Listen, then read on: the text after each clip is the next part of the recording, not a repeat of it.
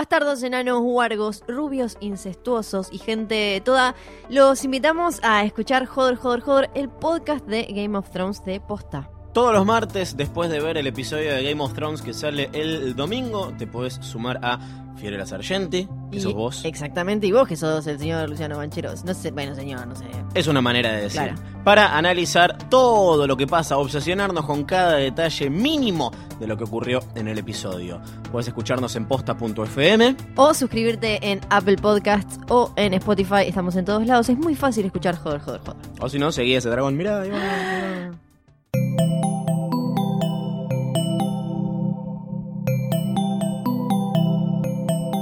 Estás escuchando Posta, Radio del Futuro.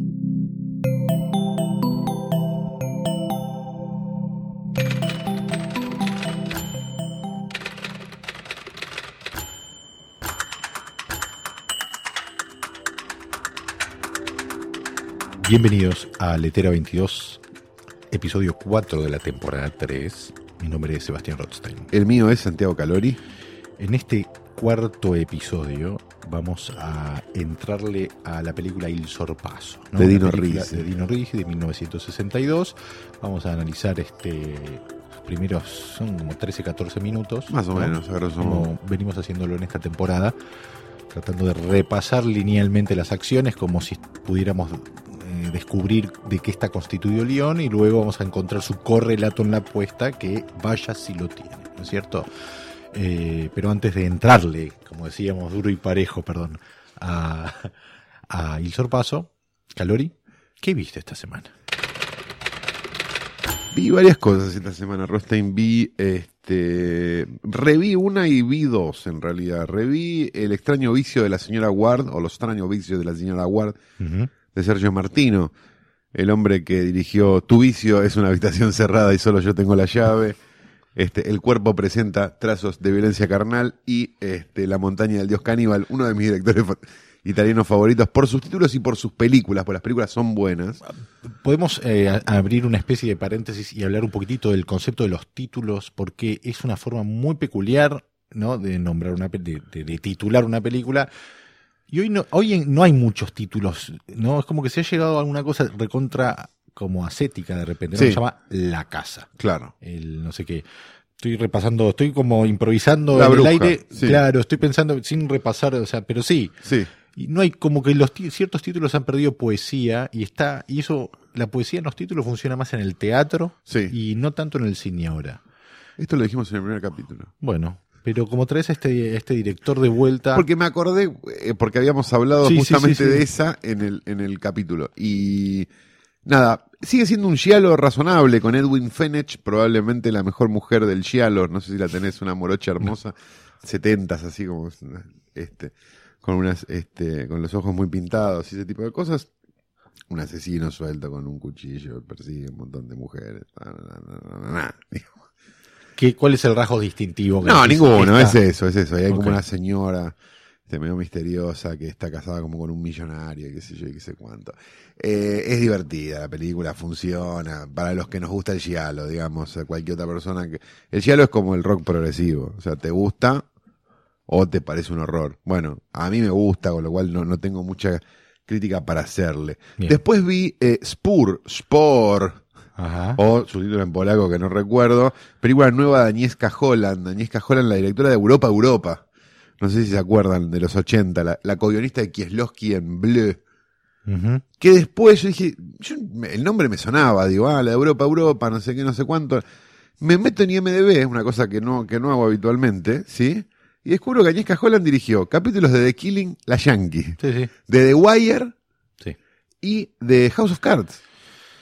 No lo sabía. Sí, sí, sí, tenía el nombre, sí, sí, sí. y cuando ves la película, te das cuenta que sí, evidentemente, mm, este, hay algo de eso, y hay algo muy de The Killing en la película. Hay un crimen en un pueblo, este, polaco, suponemos, en el medio de la montaña, hay alces, hay ese tipo de cosas, y, y una señora que vive como en una cabaña con unos perros, que es como un- no una loca del pueblo, pero sí como una persona que, que, que, nada, como de ahí, que tiene una teoría particular sobre qué es lo que pasó, y empieza a tratar de, de- de- de investigar esto. Es un thriller, básicamente, que está bueno, muy linda visualmente, muy, muy linda visualmente, y garpa. O sea, no te digo que es como, oh, oh, la 10 mejores películas del año, pero la verdad que para, para, para haberla visto un martes, o no sé el día que la vi, era muy rendidora. Bien. Y por último, este, vi el capítulo piloto, el primer episodio de Room 104, la serie nueva de los hermanos Duplas. ¿Dónde, dónde lo Los hermanos pudiste Duplas, ver? cuando decimos los hermanos Duplas, hablamos de Jay y de Mark y no de Nancy y Kike, ¿no? Menos mal. Sí, por suerte. Menos mal. ¿Dónde la, ¿Dónde la viste? Perdón. Esta es de HBO. Bien. Este, se ve donde se ve HBO o donde buscas HBO. Digamos, Exacto. sería como la, la mejor explicación para de- decirlo de una manera este, fina. Bien. Los hermanos Duplas hicieron este, Safety Not Guaranteed, la de, la de los que quieren viajar en el tiempo, que era bastante divertida.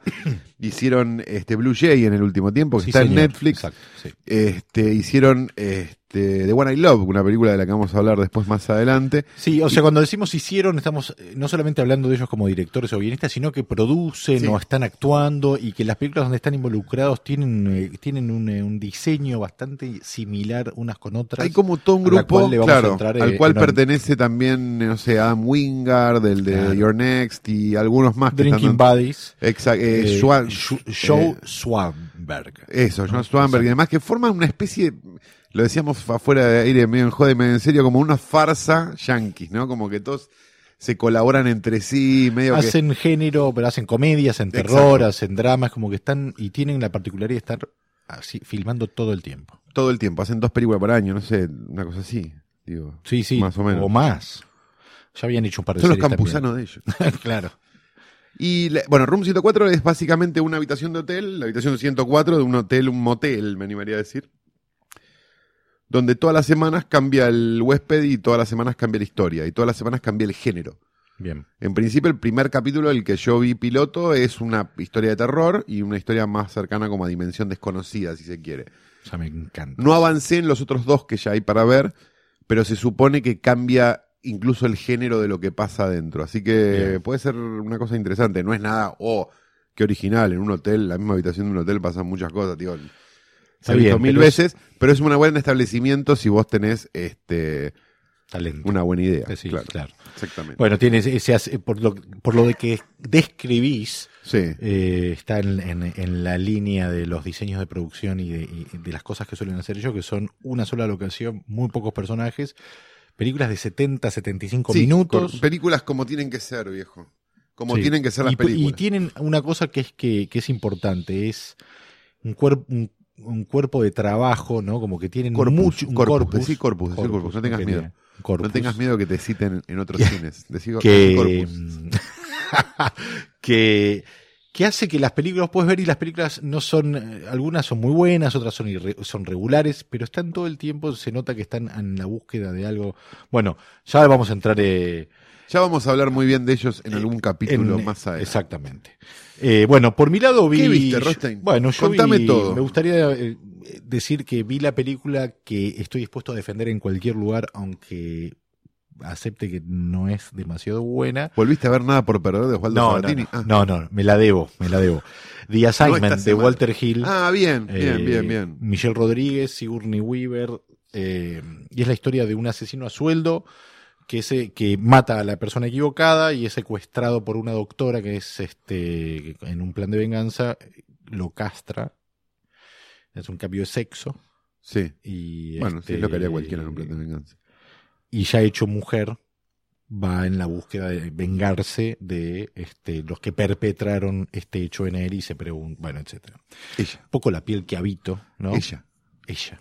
No, porque ahora que... Y este, pero bueno, eso, una película muy extraña. Tal vez ¿Está basada el- en una historieta o, la- o hay una historieta que se basa en la película? Creo que tengo entendido algo por el estilo. Que Eh, tiene un estilo medio mirá, historietoso. Por ¿no? lo que estuve leyendo, eh, la historia es de Walter Hill y este, le escribió junto a otro guionista que se llama Dennis Hamill, pero no tengo, o sea, tiene, la ves y tiene como elementos de calles de fuego, ¿no? Ciertas transiciones comiqueras, si lo querés llamar así. Bueno, a la, a, la, a la versión del director de, de The Warriors, él le agregó como unas cosas comiqueras Exacto, medio sí. fuleras, ¿te acordás? Bueno, que acá tenía no- como una cosa así. Acá es como a ti, o sea, te diría que son como chispazos de películas anteriores y, y hay una energía, si querés, que dentro de todo va funcionando. Es un gran director a pesar de que no haga una buena película hace mucho tiempo, Sí, ¿no? eso- eso es lo que tiene, eso eh, es- hace sí, cuánto, que no sé, La Fuga es la última. Era, No. era divertida La Fuga, por lo menos. pero no sé si es de Walter Hill. ¿No es de Walter Hill? ¿O Me la escribió que no, Walter Me Hill? parece que la escribió Walter Hill. Ah, la No sé si escribió Walter Hill, entonces, La Fuga. eh, no me acuerdo, es la de Alec Baldwin, la remake. Sí. No la escri- ah, la escribió Walter Hill, acá lo estoy viendo. Sí, sí, sí, sí. No me Sí. acuerdo quién la dirigió, pero no era buena. Bueno, pero No, ¿cuál él como director, eh, yo diría un eh, Johnny Hanson.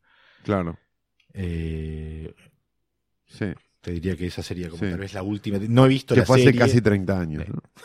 Más de 88, ¿no? No, Por ahí. 89, sí. Wow. Eh, wow. Uy, Dios Pero mío, nos dio 48 horas, nos dio de Warrior, nos dio Calle de Fuego, nos dio de Mendigo Millonario. No. No, Hill. Millions. La otra. Claro, exacto. Yo me la Sí, confundo sí. siempre. ¿Cómo gastar, ¿Cómo gastar un millón de dólares en un mes? algo así. Exacto. Bueno, eh, la que vi que me parece que es la película, este, como para diseccionar en algún momento, futura temporada o lo que sea, es Dunkirk, ¿no? De un Christopher Nolan, director que he empezado a valorar no hace demasiado. Y pero qu- quiero destacar unas cosas. Director de- que yo he dejado de valorar.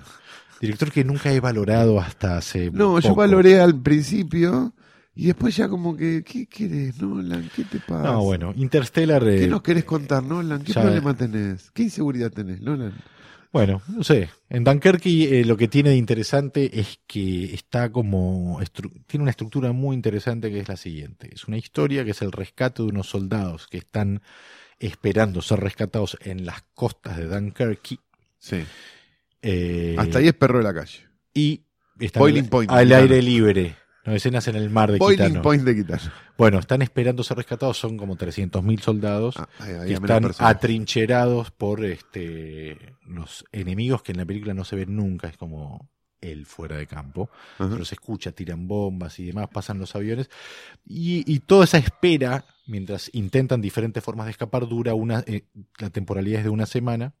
Hay otra historia que es los barcos civiles requisados por eh, eh, la milicia inglesa para ir a rescatar a estos soldados, pero con barcos de civiles un barco de ellos, eh, un día es el trayecto que va desde de donde salen en Sí. Inglaterra hasta Dunkerque, tienen que atravesar un canal que lleva más o menos un, hora- un día.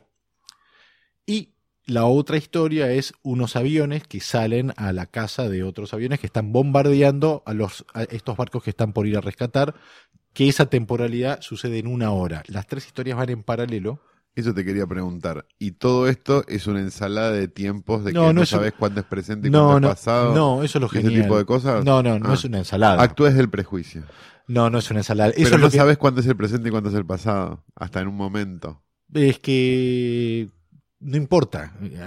O sea, lo que importa es que la película, eh, eh, si entras, porque es una película que no está gustando demasiado por lo que voy leyendo, Entonces debe ser pero una si entras, tiene algo interesante Si no le la gustó película. al público es una mierda, Gorlostein. Bueno, puede ser. Por eso hablemos de, ti- hablemos el de Tinelli. yo, claro. tengo que jugar la carta Tinelli, entonces, hablemos de Tinelli. Este, es como el nazismo, Tinelli. Como tirás Tinelli como tirás el nazismo Pa. y listo. Bueno, Y, no, y lo, siempre tenés, siempre tenés ese salvoconducto de decir, acá se murió mucha gente por esto y hablas de cualquier otra cosa después. ¿no? Bueno, lo que tiene interesante la película es que es como ver un gran tercer acto. Las tres historias arrancan en su momento de definición y Es como dice nuestro querido Nicolás Goldberg, empieza y empezó. y- Es ese no, en este sería em- empezó y terminó, sería, porque es como un estadio mayor todavía. Pero, y es muy interesante porque la tensión que empieza a generar desde que arranca con una banda de sonido Hans Zimmer que es muy, muy, eh, que la lleva muy bien adelante, pero lo que más me impresionó es decisiones de guion, como por ejemplo no, ten- no tener un segundo acto. Claro. ni un primer acto. ¿No? Por eso la película dura 100 minutos, es lo que duraría un tercer acto de Nolan, Claro. podemos decir, ¿no? Este, lo- pero lo interesante de Dunkerque en este caso, además de todo, es que ciertas reglas que podemos decir que a veces eh, sobrevuelan las escrituras del guion como no tener voz en off, no tener intertítulos que expliquen o que hagan el setup de ciertas situaciones, eh, los arcos de los personajes. La película no hace nada de, o sea, hace todo lo que no, no se debería hacer. Por ejemplo, el seteo de la situación en, en, eh, en las costas de Dunkerque está presentado por cuatro carteles, como cuatro intertítulos, interactuando ya con la presentación de una de las historias. Sí. Eh, los personajes no tienen arco dramático, solo están ahí para sobrevivir, por eso, tan- por eso no hay una gran escena final, sino que estás viendo una gran escena final que es todo este tercer acto. Es realmente interesante. Desde ese lugar yo, yo la disfruté mucho porque me empecé a dar cuenta de eso y dije, listo, esto está, estamos muy adentro y a los personajes los vas conociendo en las acciones. Hay, casi no tiene diálogos la película, es realmente una proeza técnica, está filmada muy bien, porque a mí lo que me pasaba con Nolan, con las Batman sobre todo, me gustaban cómo estaban filmadas, además, me, parec- me parecía que no había vuelo o, o, digo, tampoco, No, no vuela Batman. digamos, este, lo digo desde la mayor de la humildad, digo, no me generaba a mí ningún deslumbramiento de ningún tipo, ni, el cómic, ni Sí, nada. no, está bien, sí.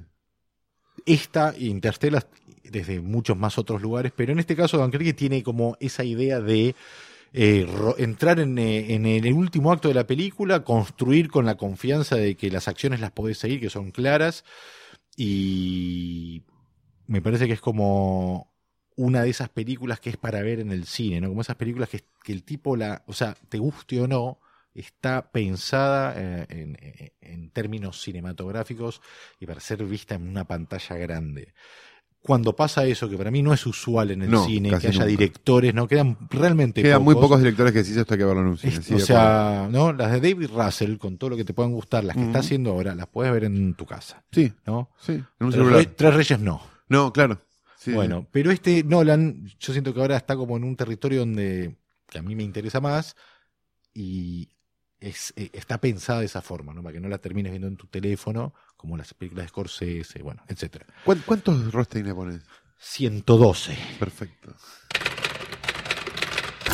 Eh, en este episodio 4 de Letera 22 vamos a dedicarnos a analizar los primeros 13-14 minutos de Il Sorpaso, ¿no? ¿Qué datos Película. podemos, en qué contexto podemos ubicar El Sorpaso? El Sorpaso es del menos? 62, película italiana, por si su nombre no, no nos suena ya lo suficientemente italiano, de Dino Risi, por si no nos suena lo suficientemente italiano. Con Vittorio Gassman. Con Vittorio Gassman, exactamente.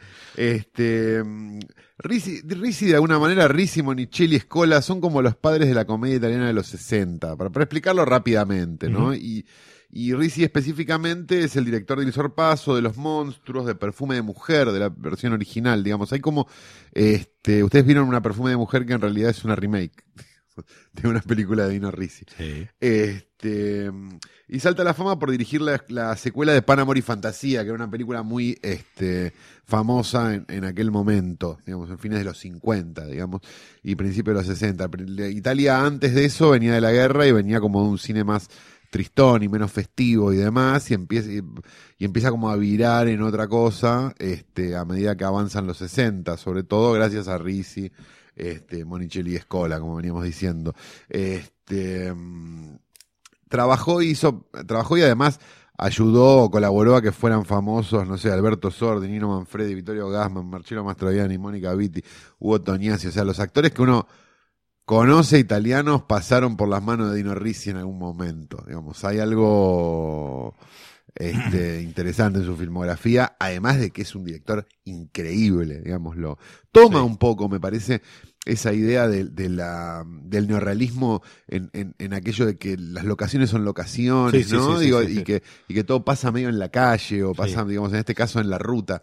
Este, pero mm, como como esa cosa de que, de que no, de que no está filmada en estudio, digamos, está filmada en, en, en, en- la vida, en la calle, en la vida en real. Roma, en ese tipo de cosas.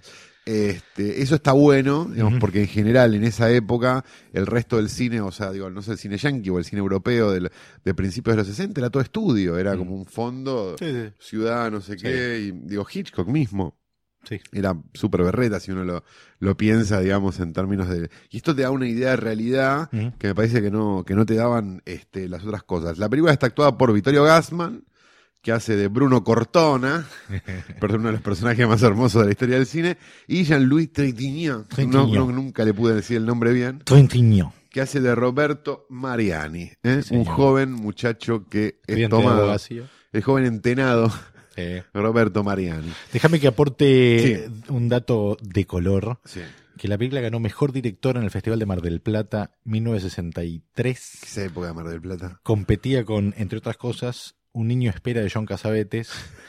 Este... Con todos en Mar del Plata, aparte, seguro. No, no, no, Casabetes no, no, ¿No? estuvo nunca, no, no, no. Pero es como. Pero Dino Risi creo que sí.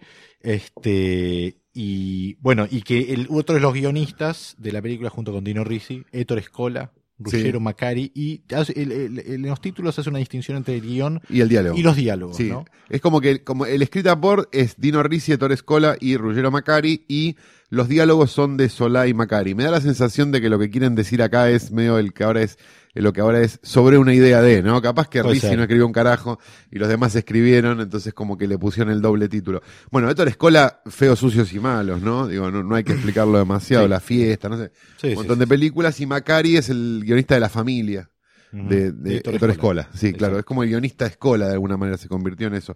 Medio como lo que decíamos hace un rato de, de, de, de Adam Wingard y los amigos, ¿no? Digo, como que había una, una hermandad que se ve después, ahora lo vamos a hablar en un ratito con, con Sí. el resto del cine italiano, sí, sí. que es muy gracioso.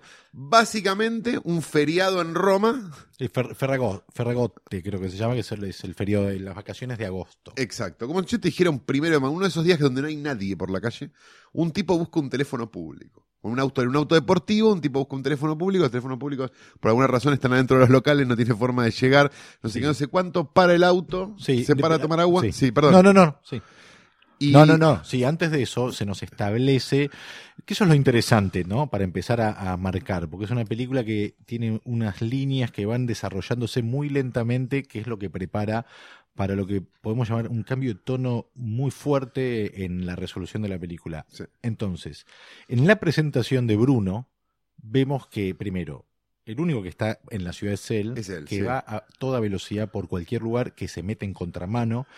Y es algo que no lo remarca nunca, no lo remarca ahí la película porque, y podemos pensar que el correlato entre la presentación y la apuesta es que hay que presentar un tipo que, algo que te llame la atención y Ajá. todo, y lo- estos detalles de, que- de las infracciones, que es algo que es permanente en este personaje, que lo vamos a ver en 10 minutos, hace una cantidad de bestialidades este, realmente como únicas. Eh, hasta intenta hacer un llamado telefónico exactamente, no logra dar con un teléfono y esto que estabas diciendo, ¿no? Para... Para el auto y fortuitamente se encuentra con alguien mirando por la ventana y le dice, ¿tiene teléfono? Sí. ¿Me llama este número? No, primero, pero, no, pero antes de eso, perdón, porque hay algo en el diálogo muy, muy interesante porque pará, hagamos, hablamos una cosa para empezar. Los diálogos. Tiene una velocidad. por eso, a eso voy. Pero no solo, y la información, ¿no? Lo que es un diálogo que cuenta más que no es, no es solo informativo, podemos llamarle narrativo al diálogo. Sí. Cuando Bruno ve que está siendo espiado por alguien en una ventana, que es el primer ser humano que ve en un lugar que está vacío, Sí. le dice, ¿pero qué hace? Se esconde, le grita, que es el conflicto del personaje de Trintignant, Total. es que él cree, o sea, que el otro lo saca, lo saca a la vida, podemos decir. Sí, ¿no? claro, claro, claro, lo lleva a Y vivir. ahí, entonces, ante esa pregunta, porque el otro lo está espiando, se, se ve descubierto y da un paso hacia atrás, él- este lo interpela, que es medio lo que va a hacer a partir de ahí, hasta el final de la, película. En Y realidad hasta el- casi el final, porque hay un Hasta momento sí, donde sí. él finalmente es él. Sí. Y él ríe y él le pasan cosas y a él le, digamos, como Exacto, que, exacto, como que tiene esa mejora y justo ahí, porque es en italiano, ¿no? Entonces le dice, Después "Puedo- vamos a necesi- hablar de eso. necesito hacer un llamado, y se- le pasa los datos. Sí. eh, Llame al 24 36 46, dígale No, a Marcela. No, pero le dice, tiene una forma de decirle, el número es este, 6, 2, por ejemplo, ahora no me acuerdo, no lo anotamos, pero dice... 16 32 como y le explica 16, una regla doble. mnemotécnica, como para que no se lo olvide. O sea que el tipo ya te empieza a presentar que tiene una parla, Sí. ¿no? Donde cada diálogo está eh, sucedido por una información adicional. Hay de... algo en la estructura del diálogo de, de, de Bruno que es fantástica, que es habla fuerte algo y por abajo tira otra cosa más. O sea, está como todo el tiempo haciendo el chiche de Yayo, Sí, digamos, sí, ¿no? sí, ¿Viste claro. que es eso. Digo, y, y es como, wow, este personaje hermoso. Después, eh, eh, eh, Bruno, Trentinian, va hacia el teléfono, ¿no? Ahí la película lo abandona un segundo a Gassman, se va con, eh, con Bruno y Bruno tiene una voz en off. Porque él va para adentro. Exactamente. Que- digo, que Un- quedaría horrible en cualquier otra Exacto. situación. Pero un ejemplo perfecto de lo que es un recurso como ese usado de forma bien narrativa y dramática. Exacto. Es que ¿por porque se repite, ese- perdón, se repite todo el tiempo ese recurso. No es que está puesto solamente por pereza porque No, y además, no sé cómo hacer no, para y es un gag cosa. permanente. Todo el tiempo. Él, de- él piensa una cosa y hace otra y generalmente como embarra cada vez más las situaciones. En este momento, y además es como una especie de neurótico, ¿no? La duda del neurótico tiene. Sí. Porque él dice, no, tal vez debería haberlo dejado subir para que llame él y que, porque no sé el nombre. Entonces va y dice, lo hace subir y mientras sube dice, no, tal vez, si no sé quién es, Claro, ¿para ¿cómo qué lo hago subir? casa? Claro. Y el tipo ya toca el timbre y acá empieza el, Toca el timbre muy insistentemente. Sí, sí, Uno sí. ya sabe que el tipo es. Insoportable. es espectacular porque a partir de ahí... eh, ¿Qué pasa? No anda el timbre, ya entra así. Entra al palo y, y, y ahí Gasman, como actor además, que es espectacular lo que hace, a cada paso que da, cada elemento que aparece medio en plano, él tiene algo para hacer con eso. Sí. Cuando va hacia el teléfono a llamar, hay un libro sobre la mesa, corre una hoja, le saca, le saca, eh, le dice, ah, ¿qué estás estudiando? Eh, después le está medio sucio porque tuvo que cambiar algo del auto que le falló. Sí, una Este, bujía, creo. Una bujía, una cosa así. O sea, cada cosa que. De cada cosa él tiene una opinión o un comentario. ¿no? Exacto. Él tiene, él tiene una opinión formada sobre todo. Eso. Él es un, exper- un experto en, En todo. todo. Y eh, está sucio, entonces el o- eh, Trentiniano, Bruno, no, perdón, eh, Roberto, le ofrece, bueno, pasá al baño y eh, lavate. Yéndose al baño, no desperdicia un segundo el personaje ni la película. ¿Fuma? Le Sí. pregunta Bruno. Roberto dice, no, mal. dice, mal. Bueno, ahí hay un homenaje, me parece, en algún punto a Hudson No, Hawk, el personaje que pará, nunca pará. puede fumar. Una cosa más. ¿Tiene miedo que le haga mal? Le Sí. pregunta Bruno. Y vuelve como sobre el tema de que este tipo, pe- pensemos que le dice dos o tres cosas que son verdades. Sí. ¿Qué hace? Se está escondiendo. Tiene miedo que le haga mal. Es básicamente un tipo que le está, o sea, eh, tiene miedo, ¿no? De vivir. Podríamos ponernos un Sí. poquitito poéticos, Sí. ¿no? Sí. Bueno, ahí entra al baño y, mi- y vuelve la duda neurótica en la voz en off de Roberto que dice, le debía haber dicho que tenga cuidado con el estante y en off se escucha que el estante Tra- se viene abajo. Y además es, ¿por qué tocaría un estante? Entonces están todos los detalles de la presentación de, de Bruno y la interacción y la química que empieza a tener es con... de verdad muy graciosa la muy. Es, comedia, comedia. Bruno eh, estudia, ¿no? Es como se Sí. lo ve Un aplicado. o estudiante sea, de derecho que viene del interior, vive Exacto. solo en la gran ciudad. Bruno canta, se adueña de las situaciones, de los lugares, de los momentos. Es como... Este, eh, Un chanta querible. chanta querible, divino. Este, en un momento, eh, Roberto está como en el living, medio como, bueno, medio, se lo nota como ansioso porque se vaya, ¿no? Bruno, y escucha un silbido que viene de, el de un departamento que está enfrente, que él se empieza a ver. Eh, Bruno, eh, Roberto ve, y Bruno viene del baño, ¿no? Sin la camisa, que eso es genial, se está poniendo la, la porque se lavó y todo, pero viene en cuero, y le llama la atención que de repente este tipo está mirando por la ventana, que ahí entendemos que es lo que estaba viendo antes, Claro. no es que lo estaba viendo a él, sino que estaba mirando todo el tiempo este, este departamento de enfrente donde están subiendo una persiana y sale lo que termina siendo la portera de la casa regar.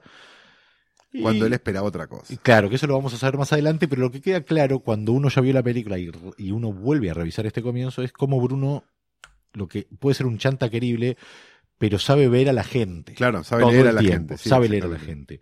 Este, bueno, le dice, ya le robé mucho tiempo, Bueno, me voy, no sé me qué. voy. Se va, cierra la puerta, le da dos segundos a Roberto para que haga una especie de, de- de- de- de- de gesto de alivio y vuelve a escucharse el timbre. Este.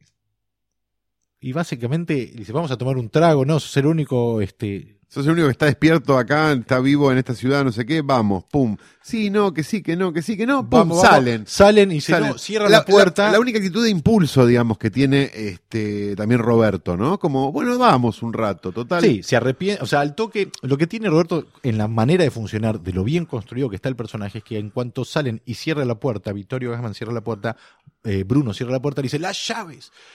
Y dice, ya las agarré, le dice, está siempre tres pasos adelante, ¿no? Sí, sí, sí. Ya las agarré, no te preocupes. Y se van al auto, sube al auto y empieza la- el primer show de infracciones. ¿no? Exacto. Empieza a manejar de una manera este, bestial, Una digámoslo de alguna bestia. manera.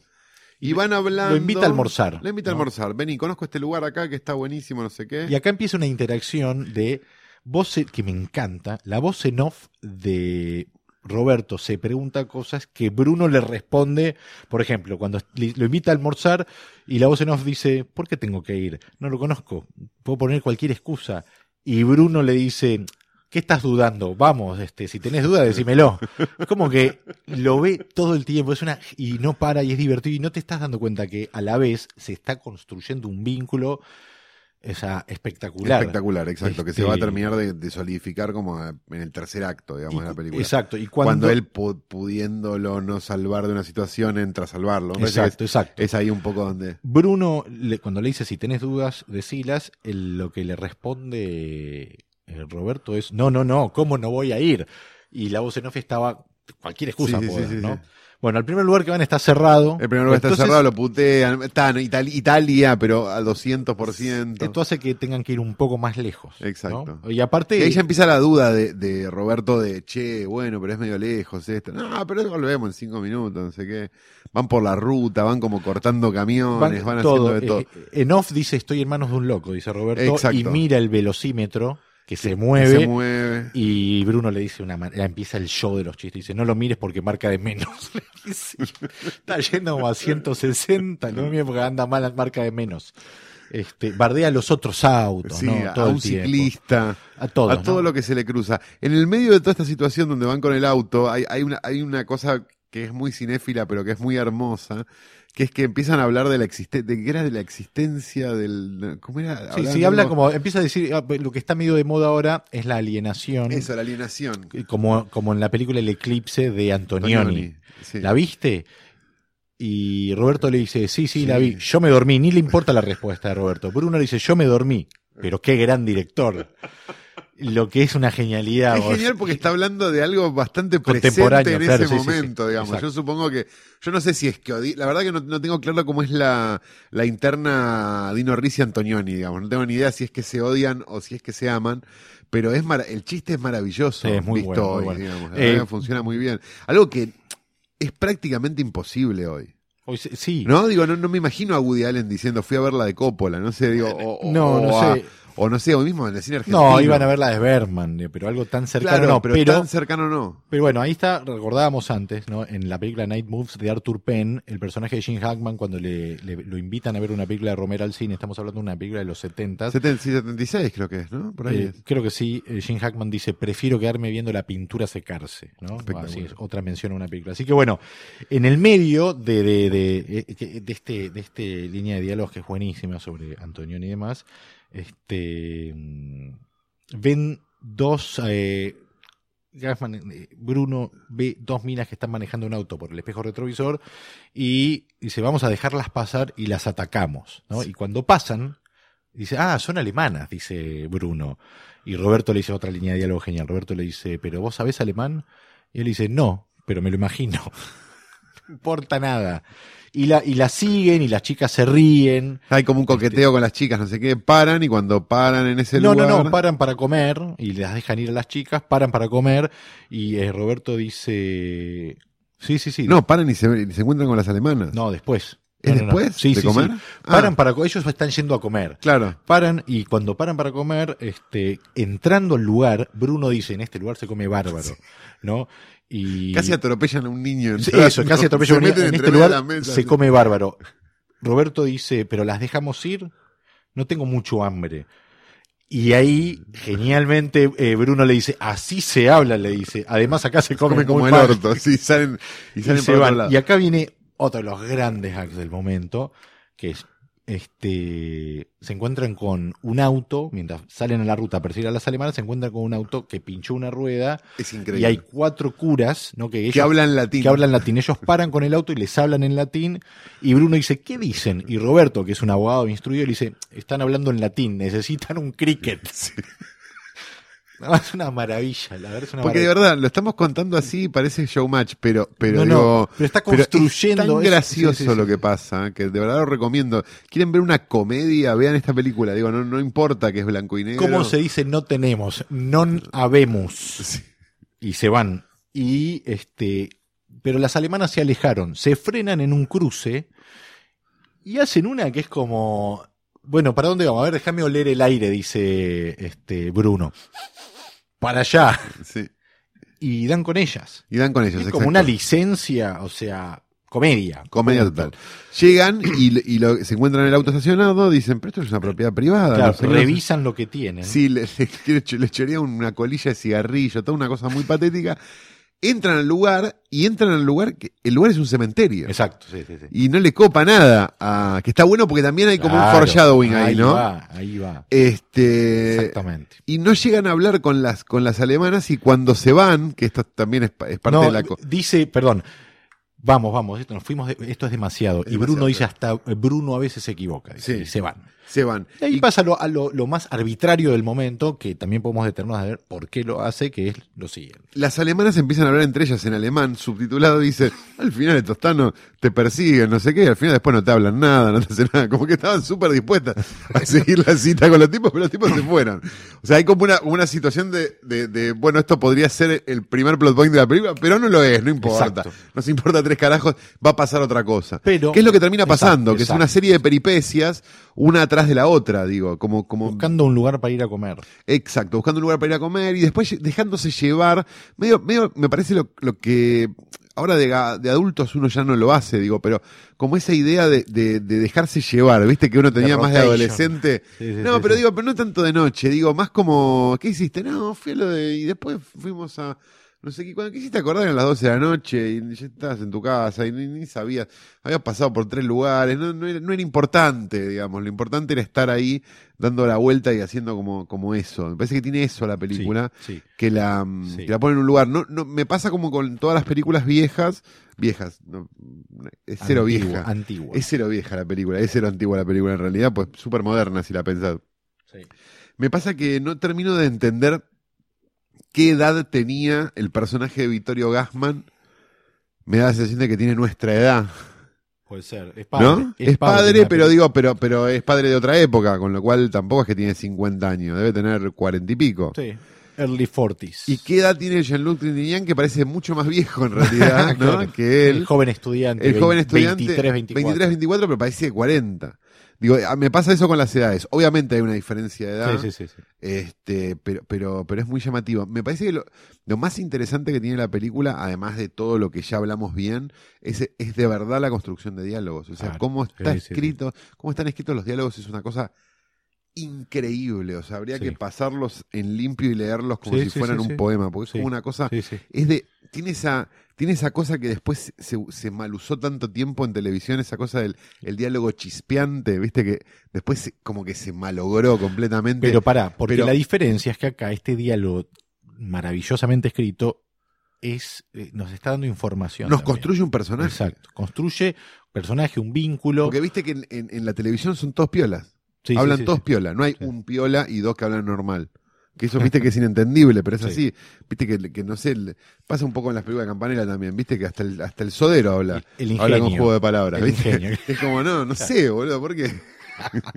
Eh, lo que tiene hasta, hasta este momento de la película es la secuencia que nosotros elegimos, ¿no? Para Sí.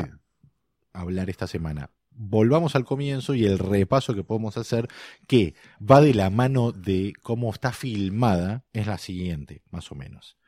Eh, la presentación de Jean-Louis Trintignant, el personaje de Roberto, que está dentro de una ventana, no, mirando desde una ventana que cuando uno ya conoce la concepción del personaje, de repente podemos empezar a interpretar que la decisión del director es presentarlo en un lugar donde pueda estar encerrado, por lo tanto está encerrado dentro del plano. Este, la idea de la voz en off, ¿no? Sí. Como un recurso narrativo, ¿no? Donde, A diferencia de la voz en on donde es de que, es. Que no para de hablar. todo, que claro, no para de exacto. hablar, exacto. Es ese contrapunto funcionando de forma dramática. Eh, Esa película no tiene silencios. no, Esa muy película donde pocos. todo el tiempo está hablando alguien. Y no te y no te y no te cansa. Es No, tan no, divertida no, y tan original y tiene tiene como una Porque está bien. sí, porque sí. cuando las cosas están bien hechas, están bien, digamos. ¿No viste que hay como ejemplos de no, off no, porque no, pero off sí, porque eh, Hay una- está bien esto. Hay una película de Pietro Gemmi que Mm. se asemeja en, el, en, en- en el- en muchos conceptos de esta- a, a- a esta película. A Il Sorpaso, que es eh, Divorcio a la Italiana, ¿no? Donde hay, está todo apoyado en, en, en algo que el, el código penal de esa época eh, mencionaba como el crimen por el honor, donde vos podías matar si era defendiendo tu honor, no pasaba nada. Entonces Marcello Mastroianni, que está enamorado de una, de otra, de una mujer muy, cho- mucho más joven que la que tiene, fuerza a su mujer a enamorarse de otro hombre para poder matarla. Más que un novio para mi mujer, es un novio Claro. para mi mujer, para matarla y estar amparado en el crimen de honor, solo para descubrir que después, cuando él se case con la mujer que anhelaba, la mujer le va a ser infiel con todos los demás hombres del pueblo. Una cosa amarga, ¿no? Sí, bueno, Divertida y amarga. italiano. Exacto. Ahora, esta El película, el final, del Sorpaso. Sorpaso, ¿no? El Sorpaso, que es una comedia que no para. Y Sorpaso dura 105 minutos y 103 minutos y medio. Sí. O comedia digamos que no 90, para. porque después cuando eh, aparece la familia de Bruno, la Pero a mí película, me parece que le- es divertida, se pero pone oscuro, pero, pero No, no. ni siquiera se pone oscuro. Es como. se pone un poco más melancólica, Claro, si querés, cuando se separan, un- Sí. cuando él va a la estación de Sí. tren y, y está hablando, que es- eso es lo genial, ¿no? Cuando va a una estación de tren, en un momento Bruno, eh, Roberto quiere volver a Roma, porque Sí. no da más de estar como ya no sabe Las dónde pelotas porque está sí. perdido en realidad, Sí, no metafóricamente, y está esperando el tren en la estación de tren, se encuentra con una chica la cual cree que es la mujer que él está, que él ama, que es la mujer que él espera ver en esa ventana, que después nos enteramos. Y es una mina más que está ahí esperando el tren. Se pone a hablar y él le habla, no, porque a mí me gusta hablar. Y la mina le está diciendo, mira, lo que a nosotros nos gusta es coger también. Y es Claro. una cosa así como y se aburre y se va. No, y que de hecho él toma un poco, él cuenta anécdotas de Bruno. Exacto. Cuando, sí, sí. cuando, cuando, se, cuando habla con ella, como si él fuera él, digamos, Sí. como este, a este personaje le funcionan determinadas cosas. Bueno, Ahí ahí está es- bueno. Después él se para de manos por Bruno también, digo, algo que, que habla de cambio de personaje, él grita, él, le grita a los autos, se ríe, se divierte y qué sé yo, y para cuando No, queremos y, acordar. y- y su última decisión que es ir a buscar a Valeria, que es la Sí. mujer que él ama, la vecina que él ama, a la cual él nunca le habló, en el momento, en la decisión de ir a buscarla con Bruno, mismo Roberto, ¿no? Más rápido, más rápido, más rápido. Bueno, se pegan un palo y Bruno se mata, Bruno básicamente. se, mata, mal. No, eh, Roberto se mata. Eh, Y Roberto Bruno- se mata. Y Bruno sobrevive y le dice, ¿era pariente suyo? Y dice, no, apenas lo conocía. Lo conocí ayer a la mañana. Sí, termina la Es película. impresionante. Es increíble. Te- es como te es como un freno de mano de. Pero bueno, ¿por qué? Pero, pero, es- pero, en el, Está pero en la- construido. pero en el ADN del italiano está eso. Digamos, Sí, hay algo donde no te, no te permite que una comedia sea una comedia al 100%. la comedia culposa. Pero claro, pero claro que sí. Digo, el, el italiano tiene un 50%, o sea, tiene es chanta, es gracioso y es trágico, es las Sí. tres cosas a la vez. Entonces digo, eh, me parece que está, está claramente expuesto el, e- ese ADN en el sorpaso, digamos, en cómo está construida, en cómo son los personajes, en cómo termina terminando y una serie de cosas. Sinceramente deseo de todo corazón que hayan visto esta película O que la vayan para a ver. escucharlo, porque, porque de verdad es una película que todo el mundo debería ver. Sí, es muy difícil recomendar una película en blanco y negro, italiana, del 60, así.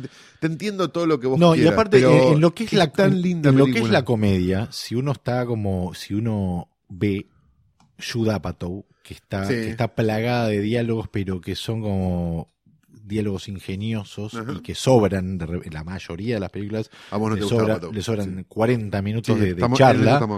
Digo, comparado con una película como El Sorpaso, apoyada en los diálogos, escritos de forma, si querés, suponemos, muy precisa, porque son tan veloces que no, no puede No, haber no mucho da la divague, sensación de que está improvisado, ¿no? pero sí está actuado como los dioses, y si está improvisado está dentro de una estructura, porque ¿por qué podemos afirmar que es así? Porque el personaje de Vittorio Gassman habla de una forma y porque el personaje de Bruno, de Jean-Louis Trintignant, habla de otra forma, porque hablan acorde a la personalidad que tienen. Gassman no para de hablar, Bruno Trintignant no para de podemos decir, ¿no? ¿Eh? Todas las, veces que, todas las veces que Rostein dice Bruno es Roberto. Pero por eso estoy, por eso agregando Trintignant, porque este Porque lo puedes decir. porque no eso es yo. Trintignant. Pero bueno, entonces eso da la se- eso da a entender de forma muy clara que esas cosas están pensadas y que cada paso que da la película hacia el trágico final está construido. La voz en off de de, de, de Roberto, Roberto. de Roberto, de Trintignant, construye su propia tragedia, su propia eh, neurosis, la que lo va a llevar a esta fatalidad en el momento de donde más vivo se va a sentir, básicamente. La película tiene su sede también otro, otro contexto más que quiero sumar a- ya para ir cerrando es que es históricamente Italia recuperándose económicamente de la Segunda Guerra Mundial, Claro. por lo tanto hay una hay una hay, mucha fiesta en la película. Mucha donde dolce hay vita. mucha hay dolce mucha, vita, claro. y eso tiene que ver con una, una especie de primavera económica ¿no? del país en ese momento. Por eso ya no, no, no cabía la, la opción del neorrealismo. Exacto, y por eso Sí, cabía 15 años antes, pero no, no 10, digo, pero, pero, no en también, este momento. si queremos eh, hacer una interpretación de algún tipo, ese final trágico también es una forma de decir, ojo que nos podemos terminar así. Puede si no pasar de pensamos vuelta. un po- esa- Claro, o puede pasar vuelta, claro, van a volver. claro. Así que No vuelven más. No vuelven más. Bueno, Il Sorpaso entonces, película de Dino Risi, un director que recomendamos también, una película que está en nuestras favoritas. Eh, si tenés ganas de verla en DVD, por ejemplo, o en Blu-ray, sabés que puedes ir a Blackjack este Está, ¿no? Ese, Con- sí, sí. Averiguamos si está. resiste. Espectacular. Comandante queremos Blackjack, le podemos decir, mucho. ¿no? Lo queremos mucho a Blackjack. Esto Bueno, no es acá- un chivo boludo, se entiéndanlo. No, no, no, esto es eh, la resistencia. Costa Rica y Malavia. Costa Rica y uno Malavia. de los 20 resistentes. Así- Tiene todo, boludo. Eh, es todo, increíble. todo lo que existe está ahí. Sí. Así que ahí pueden encontrar El Sorpaso y muchas otras películas de Dino Risi y de la comedia italiana, ¿no? Exacto. Este, y una última cosita. Decilo. Hay una serie en Netflix que se llama Versus, una cosa así, que son como grandes confrontaciones entre personalidades como Pepsi versus Coca-Cola, documentales de una hora, y hay uno sobre Visconti versus eh, Fellini, Bien. que tiene un poco de... y eso es más... En este, esa guerra, ¿de qué lado te pones? Eh, creo que estoy... Es difícil, es porque me gusta mucho Early Fellini. Sí, a mí también. Y La Dolce Vita es una de mis películas favoritas. Creo que estoy con Fellini. Pero, el gato, esta. pero el gato pardo. Sí, es difícil. En Bueno. esta vamos a estar con Fellini. Es decir, llegamos al final de este episodio de Letera 22, temporada 3, episodio 4. Impresionante, no te tuve que soplar, Rodney. Il Sorpaso de Dino Risi. Y llega el momento este también en el cual uno abre su ordenador, Sí. Tipea sobre este, Su logiciel, diría teclado francés. mecánico, muchas Ah, gracias. bien. Este, descubrió el teclado mecánico. Argentores.org. Alguien que yo sé descubrió el teclado mecánico. Y eh, antes de ingresar sus datos para chequear el saldo en su cuenta, este, Y ver si le liquidaron algo en algún Se momento encuentra- de la vida. con frases, ¿no? Sobre el guionismo. Exacto. Dichas por gente que jamás practicó el guionismo. Suponemos que nunca lo han practicado, pero de repente que si lo aparecen practican lo van a practicar mal. personalidades como, Actores. en este Nancy caso, Upla, eh, Paul Newman, ¿no? Sí, sí, sí. Alberto Miguel. Brian Bueno, Cranston, Miguel justo había escrito. Y Bryan en este Cranston, caso toca a Brian Cranston, exacto. el actor. celebrado actor de Breaking Bad. Exacto. Que ¿Qué dice dice? así. A ver. Cuando leí el primer guion de Breaking Bad, Ah, es el de Breaking Bad, claro. supe que el que consiguiera el papel de Walter White iba a cambiar su vida. Claro, porque era un protagónico en una serie, Esa no porque el guion fuera bueno. esa ¿no? declaración está mal escrita. Sí, dice Brian. Cranston, actor. Sí, y, y, este, traducida como el orto por alguno de Argentores, que justo la, escribió directamente arriba de la imagen, ¿no? Ni siquiera es que la copió y la pegó de ningún lado. Pero imagino haciéndolo en el Paint ya directamente. Así que le deseamos lo mejor a Argentores desde acá y les dejamos tarea para la semana que viene, porque este es un podcast lleno de aprendizaje y descontrol. La semana que viene nos vamos a ocupar de una secuencia de la película Zodíaco de David Fincher o Zodiac. Está en Netflix, creo. No debería ser Está en para Netflix. nada complicado lo que les estamos diciendo que tienen que hacer. Hasta entonces. Adiós.